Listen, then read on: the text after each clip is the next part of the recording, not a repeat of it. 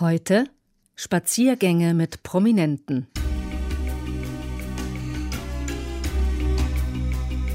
Olaf Kosat ist mit Kinderbuchautor Paul Maar in Bamberg unterwegs.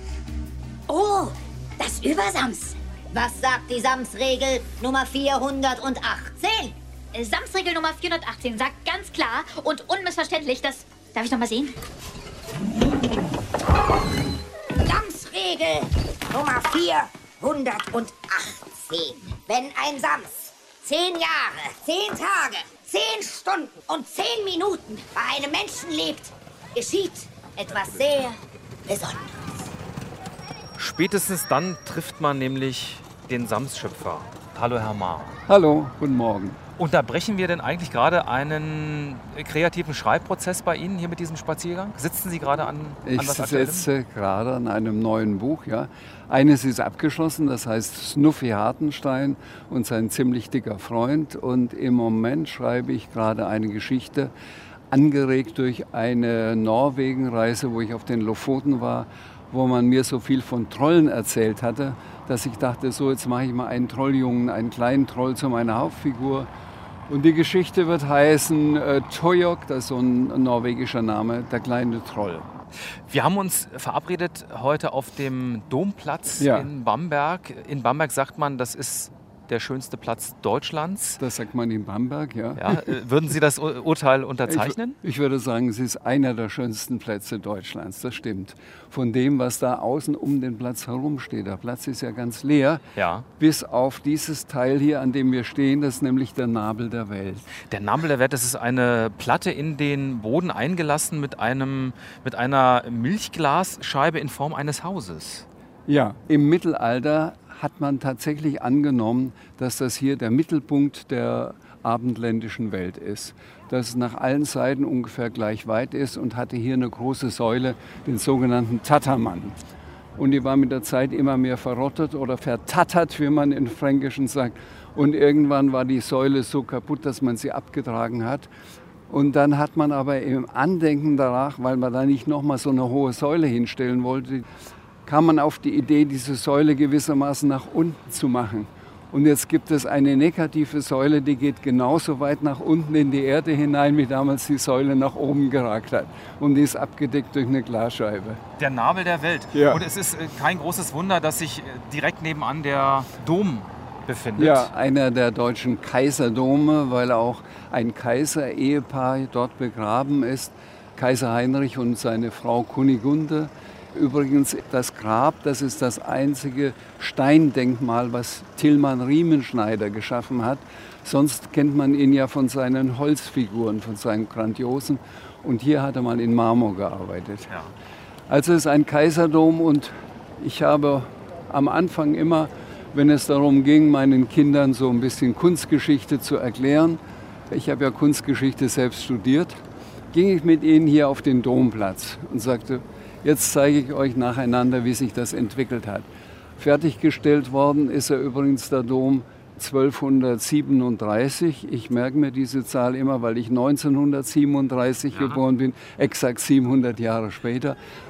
Vom Dom aus bietet es sich an, durch den, äh, die Einfahrt in der neuen Residenz in den Rosengarten zu gehen.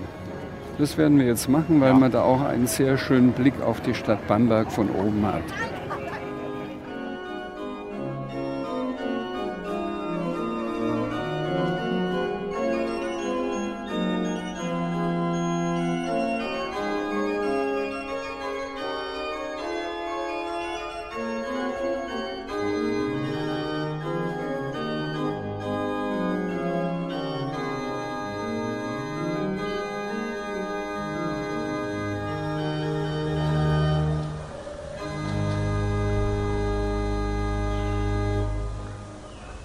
Gehen jetzt durch den Eingang, durch eine große Toreinfahrt, die so breit ist, dass damals schon die Pferdewegen durchfahren konnten. Und das Besondere an diesem Pflaster ist, dass es aus Holz ist. Ah, Und zwar ist es Hirnholz. Ja. Das heißt, man hat Pfähle in die Erde versenkt, oben abgeschliffen, sodass sie gewissermaßen an der Oberseite nach oben schauen. Ja. Man sieht noch ein bisschen so diese alten Spuren, wie damals die Wägen reingefahren sind, weil natürlich das Holz sich mehr abreibt als Stein. Das habe ich ja noch nie gesehen. Das sind ähm, Sechsecke?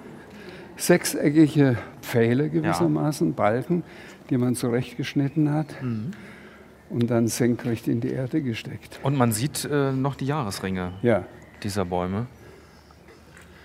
Und treten jetzt hier in einen Hof, schon überall äh, Rosenbäumchen an ja. der Mauer. Ja, aber jetzt tut sich also der Rosengarten auf. Ich glaube, es sind 200 verschiedene Sorten von Rosen. Und Wunderbarer Duft, man riecht hier diesen leicht Duft. zitronigen Ja, ja. Rosenduft. Und das, diese ganze Abstufung finde ich so schön. Dunkelrot, hellrot, orangerot, dann schließlich wird es gelb und dann weiße Rosen. Ja? Ja. Und das meterlang, ein Rosenstock nach dem anderen. Und alle Rosenbeete eingefasst durch äh, kleine Durch Bu- Buchsbaum. Buchsbaumhäckchen. Genau. Und nun kommen wir zur Brüstung, von der aus man einen herrlichen Blick hat auf die Altstadt, auf die Dächer von Bamberg. Die roten Dächer. Die roten Dächer, hohe Dächer, zum, die zum Teil durchhängen, wie man sieht, weil sie Ja. also alt sind und die Balken ein bisschen nachgehen. Und wenn man die Dächer sieht, dann weiß man, warum Bamberg eine Kulturerbestadt geworden ist. Und zwar aufgrund, das ist die Begründung, sie hat die größte unversehrt erhaltene Altstadt in Deutschland überhaupt. Ja. Das sind zweieinhalbtausend Häuser, die hier Weltkulturerbe Ja, Teil sind, die unter Denkmalschutz stehen. Das heißt, Ja. in so einem Haus wohnen auch Sie. da wohne auch ich, ja. Wir haben über das Sams gesprochen. Ja, Vom Sams gibt es nicht nur Bücher, es gibt nicht nur die Filme, es gibt auch Theaterstücke und Musicals. ja. Musik spielt in Ihrem Leben eine sehr wichtige Rolle. In Ihrer Jugend haben Sie selbst auch äh, Musiker fotografiert. Das ist ja auch ein Teil Ihrer, Ihres äh, Studienverdienstes, glaube ich, gewesen. Ne? Dass Ja. Sie äh, Plattencover gestaltet haben, Ja. Musiker fotografiert haben. Wer war alles äh, dabei? Naja, als ich Kunststudent war in Stuttgart an der Akademie, da ist der Manfred Eicher, der Chef von ECM, diesem Jazzlabel, oft nach Stuttgart gekommen, weil in der Nähe in Ludwigsburg das Tonstudio Bauer war, wo er seine Musiker oder die Musik aufgenommen hat. Und wir kamen, wir wurden bekannt. Er war dann oft bei uns und hat dann mitgebracht etwa Keith Jarrett, der damals durch sein Köln-Konzert sehr bekannt war, den Saxophonisten Jan Garbarek, Steve Swallow, Dave Holland, Jack DeJohnette, also alles, was damals und jetzt zum Teil immer noch im Jazz einen Namen hat. Die waren bei mir zu Gast und wir hatten unten im Souterrain einen, so einen Hobbyraum und da stand eine Tischtennisplatte.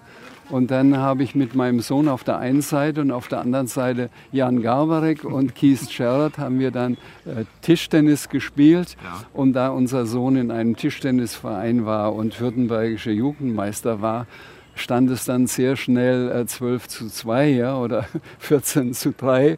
Und dann hat sich der Manfred Eicher dazugeschaut, hat gebeugt, als er mal wieder einen Ball, der beim Schmettern daneben gegangen ist, aufgehoben hat, hat ihn mir gegeben und zugeflüstert, bitte lass die gewinnen, sonst improvisieren sie heute Nachmittag schlecht. Und dann haben die tatsächlich 21 zu 19 gewonnen. Ganz knapp. Ganz knapp Ja. und haben toll improvisiert an diesem Nachmittag. Sie sind ja zuständig für das Musikprogramm heute. Da haben Sie jetzt schon eine ganze Palette an Musikern gerade genannt, die in Frage kämen. Ja, Worauf hätten Sie Lust? also von Jan Garbarek gibt es eine Nummer, die heißt The Creek. Das ist eine Melodie, die selbst Menschen, die vielleicht nicht so viel mit Jazz am Hut haben, ganz bestimmt gut finden, weil er da versucht hat, sehr volksliedhaft zu arbeiten.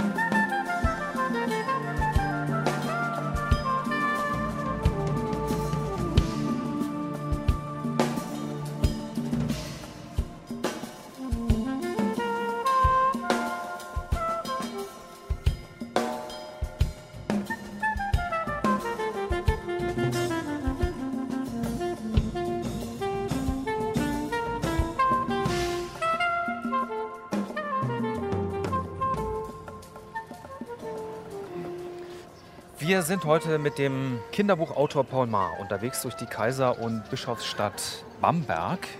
Bamberg wie Rom auf sieben Hügeln erbaut. Richtig.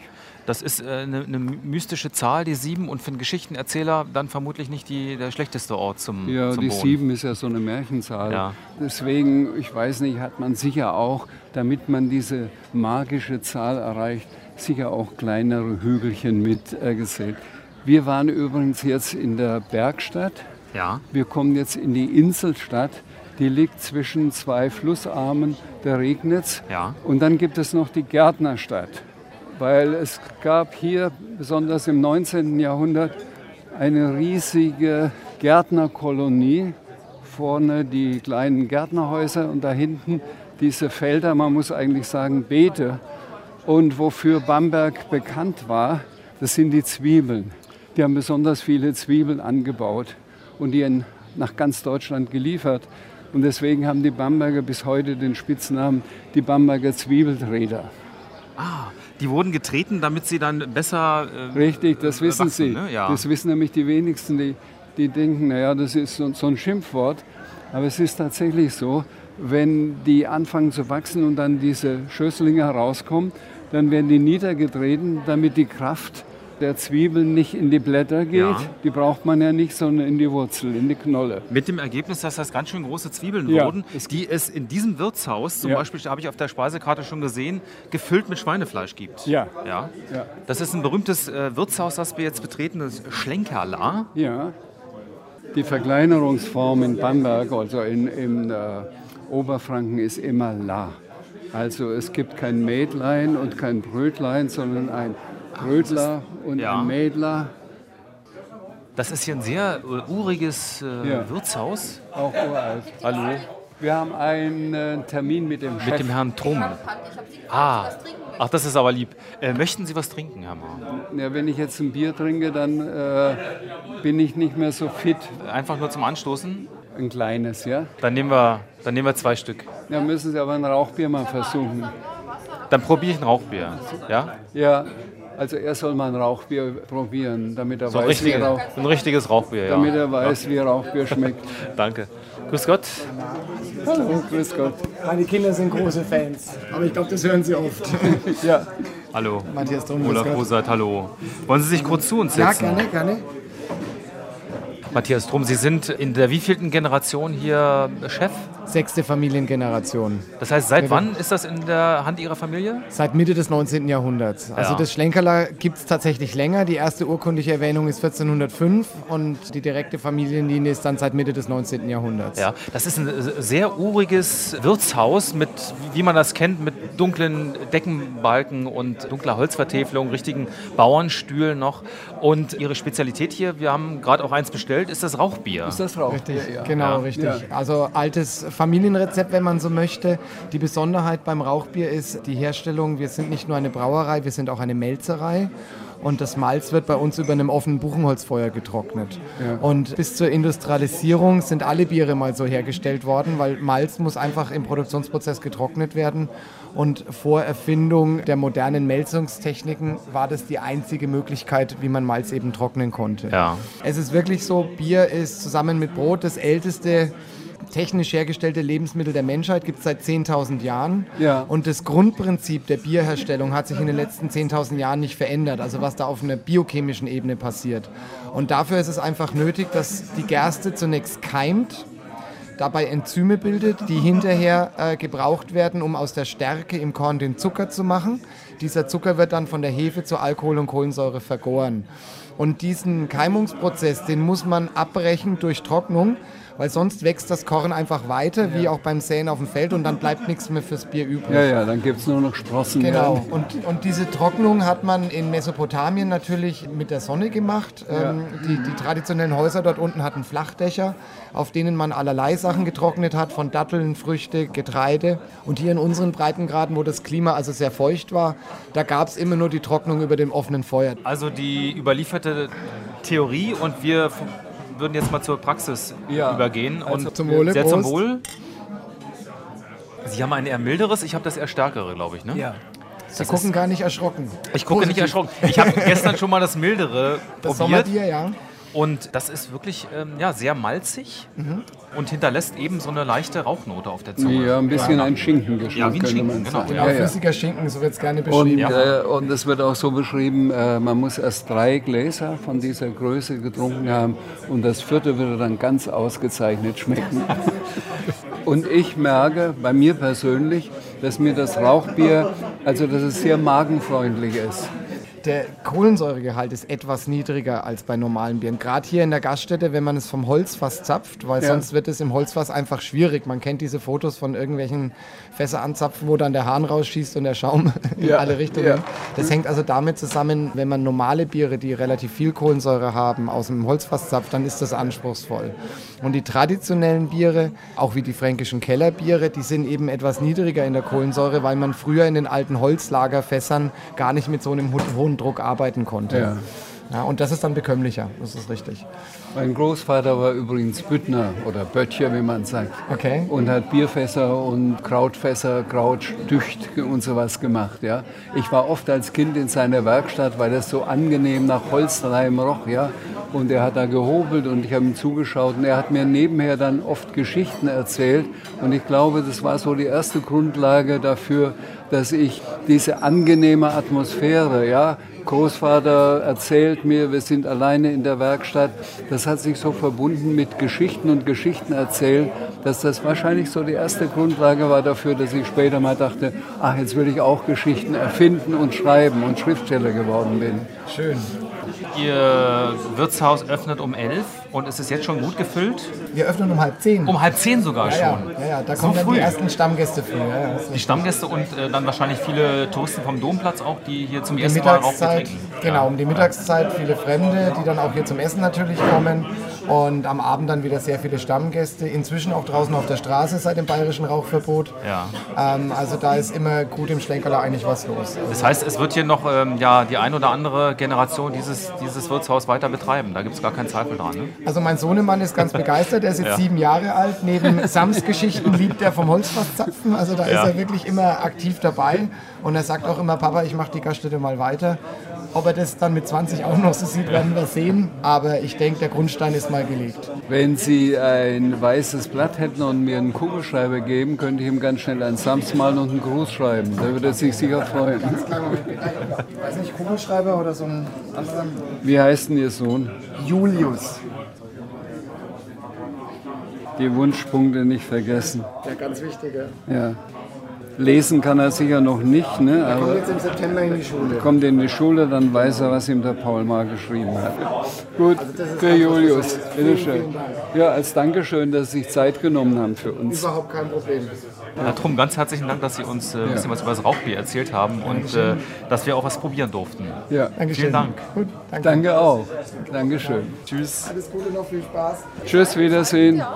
Herr Maar, Sie haben gerade von Ihrem, von Ihrem Großvater erzählt. Ja, Ich dachte, der hätte auch eine Schankwirtschaft gehabt. War ja der nicht hat auch er. Wirt? Hat er, ja. Ja. Der war Wirt und Büttner. Da hat er also im Vorderhaus war ein Dorfgasthaus. Da war er Wirt und hat abends seine Geschichten erzählt. Und äh, im Hinterhaus war dann die Werkstatt, Ja. wo er seine Fässer gemacht hat. Und das war Ihr, eigentlich Ihr Stiefgroßvater. So ist es. Meine Mutter ist ja gestorben, als ich ungefähr drei, vier Monate alt war. Mein Vater hat dann wieder geheiratet, nach zwei Jahren, nach dem Tod meiner Mutter. Und ich bekam dann also eine neue Mutter. Meine zweite Mutter war eine sehr liebevolle Frau. Und da ich meine eigentliche Mutter ja nicht gekannt habe, habe ich die immer als meine Mutter empfunden und ihren Vater als meinen Opa. Ja. Und der Großvater war so ein fantastischer Geschichtenerzähler, Ja. dass das abgefärbt hat auf den Enkel. Ja, ein bisschen schon, ja. Ich erinnere mich an einen Ausspruch von ihm. Wir waren zusammen im Dorf und haben irgendwas erledigt und er musste dann was kehren oder wie auch immer.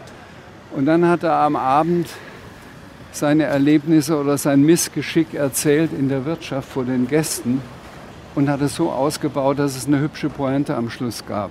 Ja. Ich habe ihm zugeflüstert, Opa, das war aber ein bisschen anders, ja. Dann sagt er, auch bei einer Geschichte kommt es nicht darauf an, ob sie hundertprozentig wahr ist, sondern nur, ob sie in sich stimmt und witzig ist. Wir haben über Musik gesprochen. Ja. Könnten jetzt einen weiteren Titel spielen? Wie wäre es denn, wenn Sie mal, weil viele meiner Gedichte sind vertont und es gibt auch einige CDs. Und besonders gut gefallen mir zum Beispiel die Lieder, die Simon Michael gemacht hat. Und da, Sams so gerne Würstchen isst, hatten wir ein Würstchenlied gemacht. Das Sams isst Würstchen jeden Tag, weil es Würstchen essen mag. Und das, der Titel des Liedes auf der CD heißt Würstchen, Würstchen.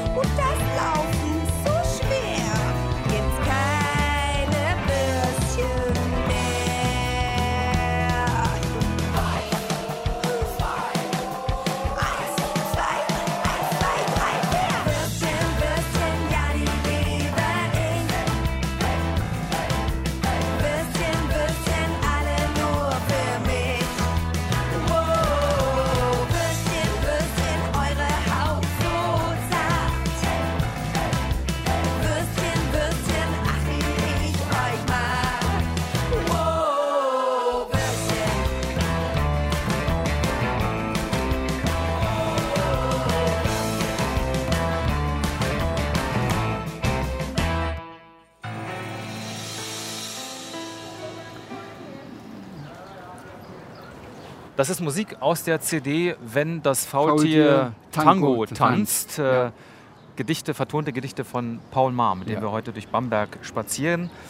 Einer der erfolgreichsten Kinderbuchautoren Deutschlands. Herr Maar, welche Rolle spielt Bamberg eigentlich in Ihren Büchern? Kommt die Stadt zumindest inkognito Ja. äh, vor? Auf jeden Fall. Insofern war es mir auch eine Herzensangelegenheit, dass die Sams-Filme hier in Bamberg gedreht sind.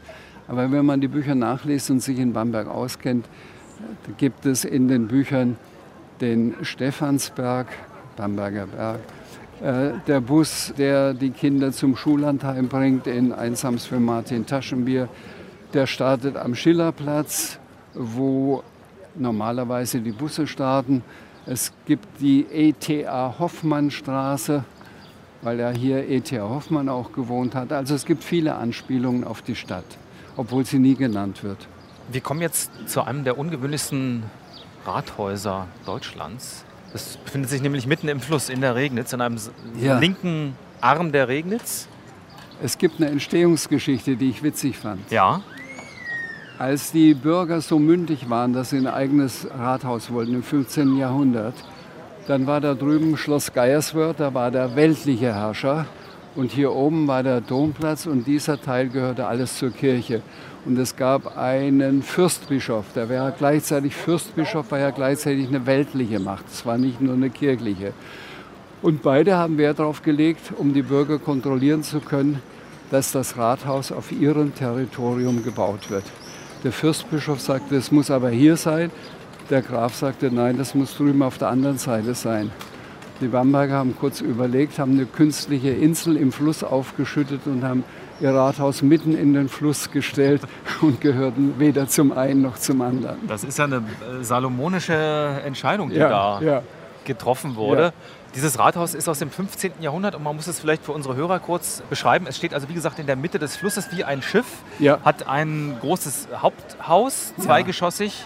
Dann der Teil, auf dem wir stehen, das ist die Brücke mit dem Rathausportal und einem großen Ja. Rokoko-Balkon. Und an was in man dieser Ecke klebt noch ein Fachwerkhaus dran. Genau, das ist der älteste Teil.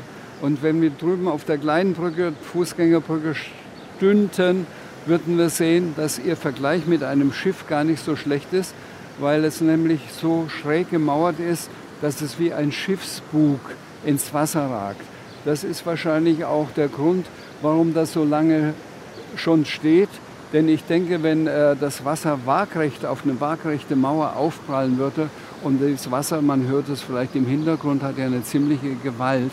Ich glaube, die Mauer wäre schon längst ausgehöhlt, aber so teilt sich dann der Fluss an dieser scharfen Kante.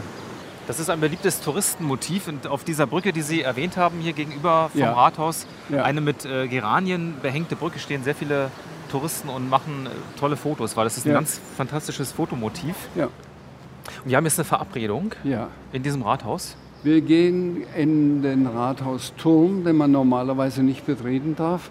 Und da residiert Frau Hannemann, das ist die Chefin der Bamberger Museen. Und um da hinzukommen, gehen wir durch das Porzellanmuseum. Ja. Hier hat nämlich die Sammlung Ludwig, der ist ein großer Kunstsammler, der hauptsächlich in Köln gewirkt hat, der hat hier seine ganzen Porzellane Das ist der vom. Museum Ludwig. In, in Ja, Köln. vom Museum Ludwig der gleiche. Hallo. Frau Hannemann erwartet uns. Ja? Gut. Dankeschön.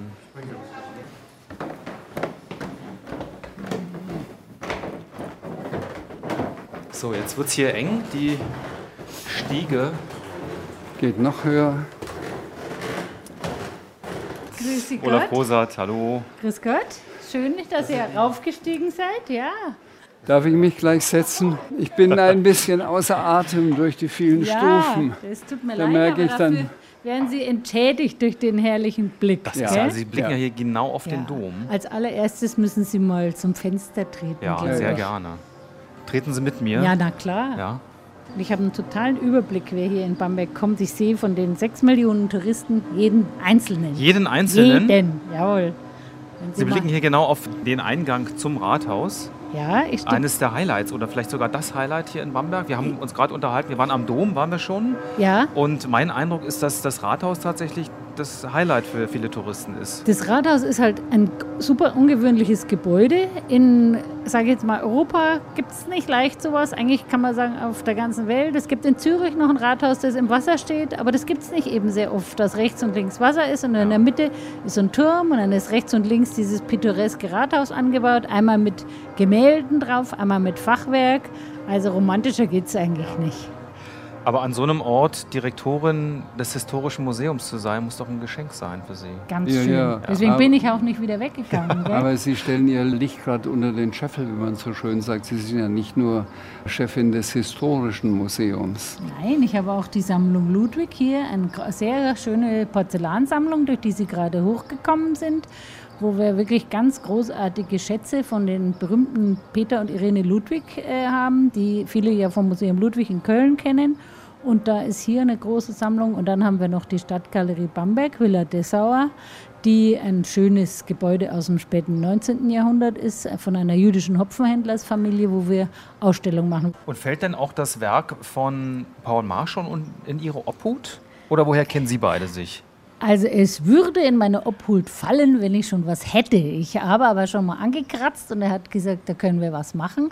Die Zeichnungen von Palma und die äh, Entwürfe, die Illustrationen zu den Büchern, sowas würde natürlich bei uns einen Platz haben unter den Künstlern Bambergs oder Frankens, was wir hier auch so sammeln. Und äh, ich habe schon mal zart angeklopft und bin nicht abgewiesen worden.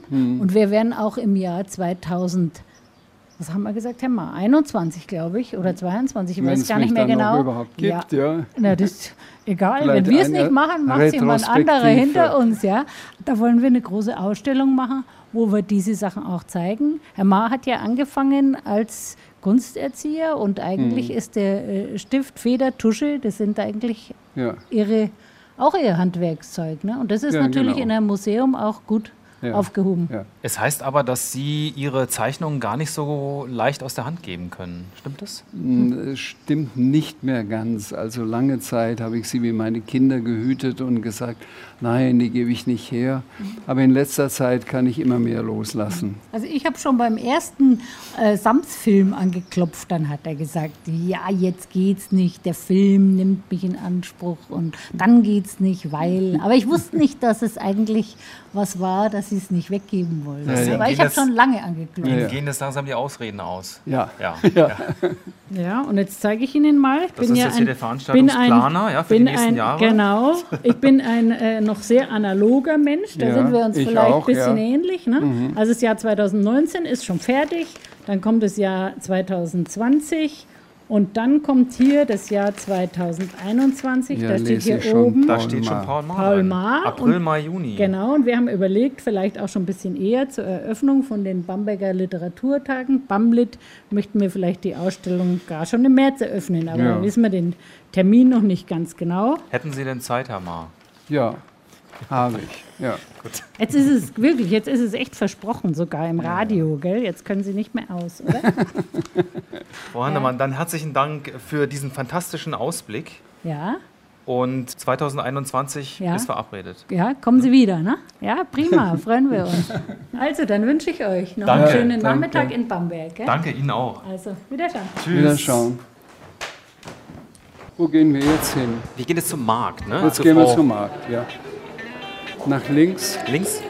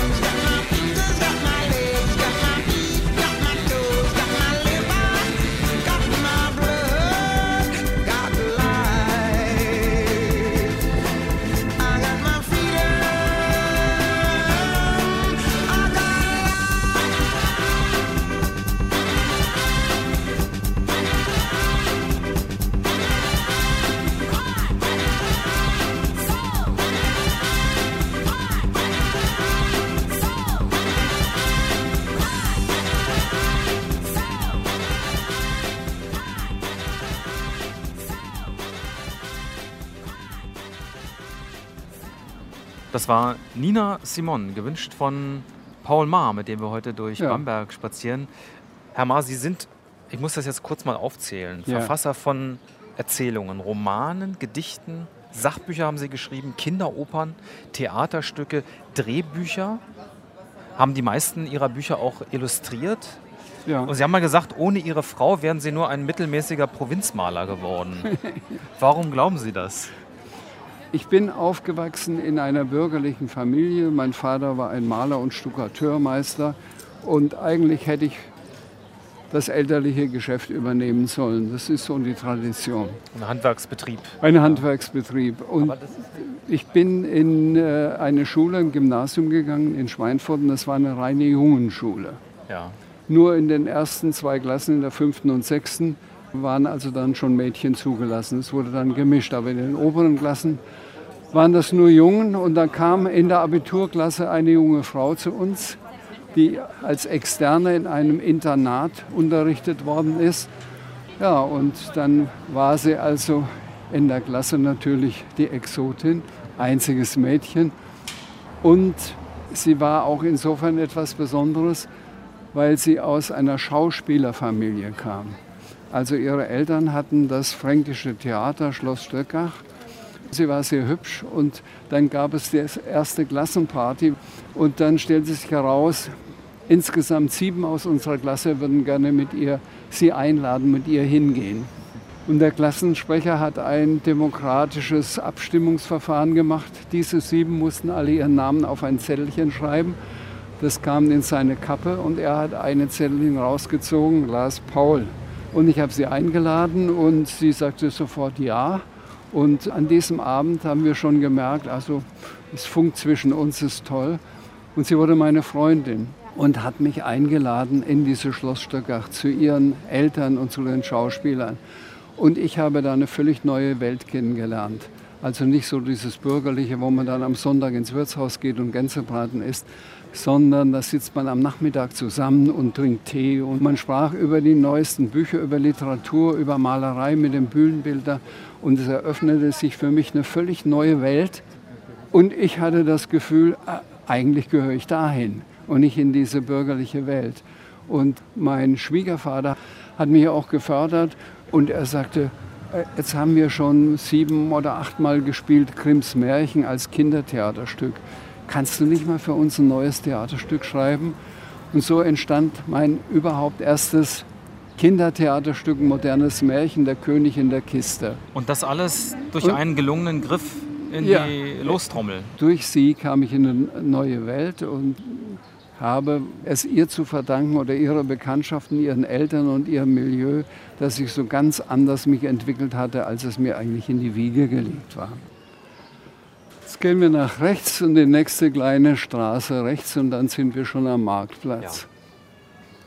Das Besondere hier in Bamberg am Markt ist, ich kenne es von anderen Städten, da gibt es den Markt vielleicht am Mittwoch und am Samstag. Und hier gibt es jeden Tag Markt. Es wird hauptsächlich angeboten aus der Region. Da steht ja fränkische Beeren, fränkischer Spargel aus Brixenstadt. Also hier aus der Nähe, man weiß, wo das herkommt. Ja. Ist auch sehr viel Biologisches dabei. Und mein Lieblingsmarktstand, bei dem ich immer einkaufe, das ist der Marktstand Peter Hensel. Ja. Früher dachte ich, er heißt Peter und sein Nachname ist Hensel, bis ich langsam drauf kam, es ist ein Name, der heißt mit Nachnamen Peter Hensel. Und Dienst tut hier Frau Peter Hensel. Ja, Hier Kirschen, Pfirsiche, Melonen, Kartoffeln, alles. Ja. alles, was das Ja. Herz begehrt. Ja. Guten Hallo, Tag. Frau Peter Hensel. Hallo. Hallo. Hallo. Stören die gerade bei der Arbeit? Bisschen, ne? Jetzt bedienen Sie erstmal. Ja, Na klar. sicher. Das heißt, Sie sind ein, äh, ein Marktkäufer. Ja. Ja. ja. Immer mit einem Stoffbeutel dabei. Also weil ich es hasse, dass man im Supermarkt alles in Plastiktüten kriegt und alles dann nochmal verpackt ist. Und wenn es dann irgendwelche Beeren oder was gibt, Äpfel, die sind dann auch nochmal verpackt. Und hier habe ich alles offen und kriege das dann in meine Stofftasche. Bamberg ist doch berühmt auch als Gärtnerstadt. Äh, Richtig, und vor allen Dingen ja. durch den Gemüseanbau. Ja. Das war mir gar nicht Und bewusst. vor allen Dingen durch den Süßhol Süßholzanbau. das Richtig, gab es ja. im 19. Jahrhundert. So, gab's, jetzt bin ich ganz ohr. ja. Wir, wir Das kriegen gerade, äh, Herr Ma erzählte gerade vom Süßholzanbau, dass das ja eine Spezialität hier in Bamberg ist, als War. nördlichste Stadt. War. Ach, ist das nicht mehr so? Doch, jetzt fängt man wieder an, Süßholz anzubauen. Sie wahrscheinlich nicht, gell? Wir nicht, nein, wir haben es auch nicht am Stand. Ja. Und was würde man mit Süßholz alles machen können, außer zum Beispiel einen Tee kochen? Likör, Ja? Man kann Likör machen und man kann, äh, wie nennt sich das? Äh, Lakritze, glaube Lakritze, ich. Ne? das ist ja. das Wort, was ich gesucht habe. Genau. Man macht Lakritze draus. Wie lange haben Sie denn den Stand schon? 35 Jahre. 35 Ja. Jahre. Genau. Und wie lange kaufen Sie hier schon ein? Zw- 10, 15 Jahre. Ja, ich kenne sie aber schon seit sie den Film gemacht haben. Wir haben dort damals äh, auch die Stände aufgestellt. Genau, ich hab, wir waren oben in der alten Hofhaltung. Ganz genau. Und ich habe gesagt, da ist äh, im Sams-Film der Marktplatz gedreht worden und alle Touristen fragen mich immer, wenn sie mich erkennen, wo ist denn dieser schöne Marktplatz aus dem Film und mit den vielen Geranien außenrum? Genau. Wo finden wir denn den? Dann sage ich, den gibt es nur im Film. Ja. Da waren Sie dabei? äh, ja, wir haben die Stände aufgestellt. Ja. Aber Sie haben im Film selber nicht mitgespielt Nein. als Marktfrau? Nein, Nee. nein. Frau Peter-Inselen, vielen Dank, dass wir Sie jetzt hier mal so ein bisschen aus der Arbeit rausziehen durften. Das ist kein Problem. Denn, äh, die paar Minuten habe ich Zeit für Ja, War. Kundschaft wartet schon wieder. Vielen Dank. Gerne, gerne. Ich bedanke mich auch. Einen schönen Tag noch. Ihnen auch alles Gute, ne? Sie gelten ja als äh, passionierter Hobbykoch. Ja, ich Ist da was koche, dran? ge- ich koche gerne. Ja. Ja. ja. Wie war das eigentlich? Sie waren ja mit 27 schon dreifacher Vater. Tja, es war eine große Verantwortung, Ja. aber ich liebe Kinder und ich mochte meine Kinder und ich glaube, ich war auch ein guter Vater. Vielleicht auch mit dem Bewusstsein, ich will ein anderer Vater werden, als mein Vater war, der Ja. sehr autoritär und ein bisschen streng war. Gab auch manchmal Schläge, also die gab es bei mir nicht. Ich glaube, ich habe glaube mich zu erinnern, dass ich, ich kann das eigentlich so sagen, ich habe nie ein Kind geschlagen, auch nie mal einen Klaps auf den Po oder so. Und es hat immer gut geklappt bei uns.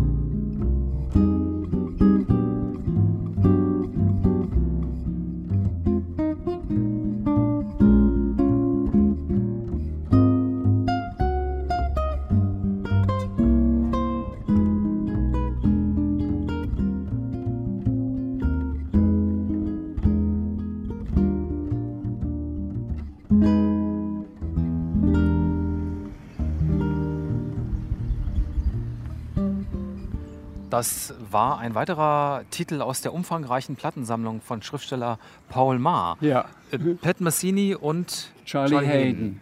Wir sind jetzt ein Stückchen außerhalb Bambergs Ja. und äh, rausgefahren. Und zwar ans Bootshaus. Ja, dazu muss man sagen, wir sind hier im Haingebiet. Es ist ein kilometerlanger, dicht bewachsener Park. Es gibt hier auch äh, einen biologischen Garten und einen kleinen See. Und äh, das ist das beliebteste Ausflugsziel der Bamberger. Man kommt zu Fuß hier und geht dann äh, unter, den, unter dem Schatten der Bäume, besonders im Sommer, wenn es heiß ist, spazieren. Immer an der Regnitz entlang. Wenn wir dann in den Biergarten oder in den Garten gehen des Bootshauses, dann sieht man, dass da draußen die Regnitz vorbeifließt. Es ist immer ein bisschen kühl, wenn man einen Platz ergattert direkt am Rand, an der Regnitz. Ich bin dann oft mit meiner Frau hier. Wir machen einen kleinen Spaziergang. Vom Haus bis hierher gehen wir etwa eine halbe Stunde. Dann trinken wir Kaffee und essen Kuchen. Die haben hier einen sehr guten, selbstgemachten Kuchen. Ja. Ja, und gehen vielleicht noch ein bisschen in die Richtung weiter und Verbringen einen schönen Nachmittag. verbringen Nachmittag. Wonach Äh, ist Ihnen jetzt? Nach Stück Kuchen oder nach einem Spaziergang? Eigentlich eher nach einem Stück Kuchen. Wollen wir ein Stück Kuchen Ja, essen? und Sehr gut. Cappuccino. Ja, sehr schön, machen wir. Wird natürlich schwierig mit den Flussplätzen, Ja, aber vielleicht haben wir Glück. wir können mal gucken, einen Blick drauf werfen. Wollen wir hier irgendwo? Wäre es hier in Ordnung? Ja. Ja? Ja, ja. Können wir bestellen bei Ihnen für mich ein Cappuccino und äh, noch ein extra Döschen Milch dazu? Ja. Und einen Kuchen und ich schaue mir gerade, was, was da ist. Ich hätte gern stilles Wasser. Kleines. Ein Nachtrag noch. Ich hätte gerne Hallo? einen Käsekirschkuchen. Käsekirsch machen wir so. Sie haben ganz zu Beginn unserer Sendung Snuffy Hartenstein Ja. erwähnt. Das ist ein Held Ihres neuen Buches. Ja, ich erzähle Ihnen, wie ich zu der Geschichte kam. Ja. Ich war auf der Frankfurter Buchmesse eingeladen vom Stand der Zeit. Podiumsdiskussion ging über Kinderliteratur. Hinterher durfte das Publikum Fragen stellen. Und dann fragte eine Mutter mit einem, mir schien, etwas ängstlichem Unterton, ihr Sohn hätte einen unsichtbaren Freund. Der sei jetzt sechs Jahre alt oder sieben, der Sohn. Und das nimmt immer mehr Züge an, der spricht mit ihm und jetzt müsste sie sogar einen Teller auf den Tisch stellen für den unsichtbaren Freund, was ich denn davon halte. Und untergründig schien mir mitzuschwingen, die Sorge, wird unser Sohn jetzt schizophren.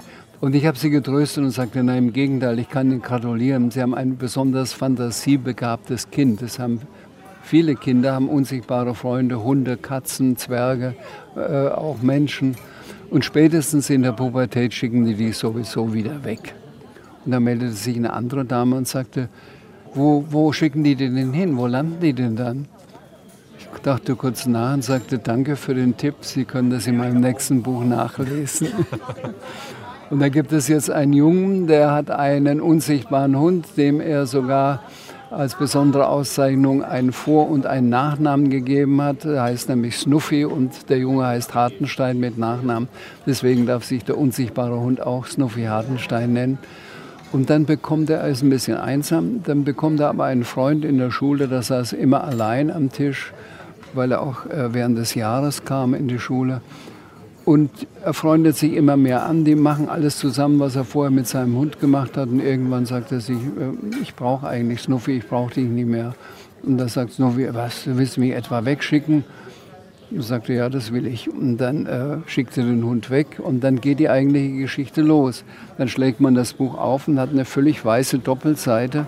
Und klein in dieser weißen Doppelseite ohne Schatten sitzt ein Hund, eben dieser Snuffy, und fragt sich in der Sprechblase, wo bin ich hier eigentlich? Hier gibt es ja überhaupt nichts.